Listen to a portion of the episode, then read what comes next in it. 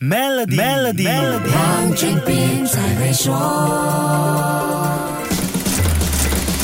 你好，我是黄俊斌。长久以来，市场都说媒体业看着风光，实际却很难搞，更别说赚大钱。但是 Rupert Murdoch 梅铎这位媒体大亨却是游刃有余，靠着他控制的几百家媒体机构发家致富。在二零零零年的时候，梅铎遍布世界各地的媒体机构多达八百家，净值高达五十亿美元。这么庞大的媒体王国，令他进入世界亿万富翁的大名单。时至今日，根据彭博亿万富翁指数，今年九月二十。九号的数据，他的身价高达八十一点三亿美元。当年接管父亲四家报社时，梅铎只有二十一岁。他很快将版图扩张到澳洲以外。一九六九年，他收购了英国《太阳报》，并把这份报纸改版成为报道八卦绯闻的小报。这并不是他第一次这么操作。之前收购悉尼的《每日镜报》后，就采取了这样的手法，增加了体育、八卦、丑闻的篇幅和放上了耸动的标题。他被业内形容为现代小报的发明。者，如果要说他是标题党的始祖，应该也不为过。控制澳洲、新西兰和英国媒体后，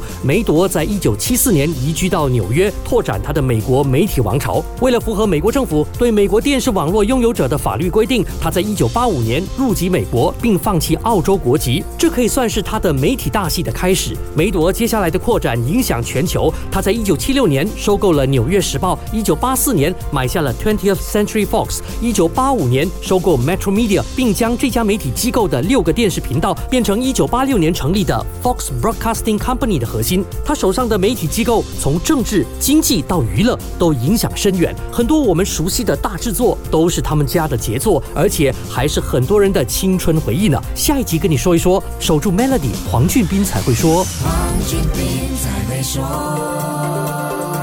Maybank Premier 能为您提升财富增值潜力，欲获得更多奖励，请浏览 Maybank Premier Wealth.com/rewards，需符合条规。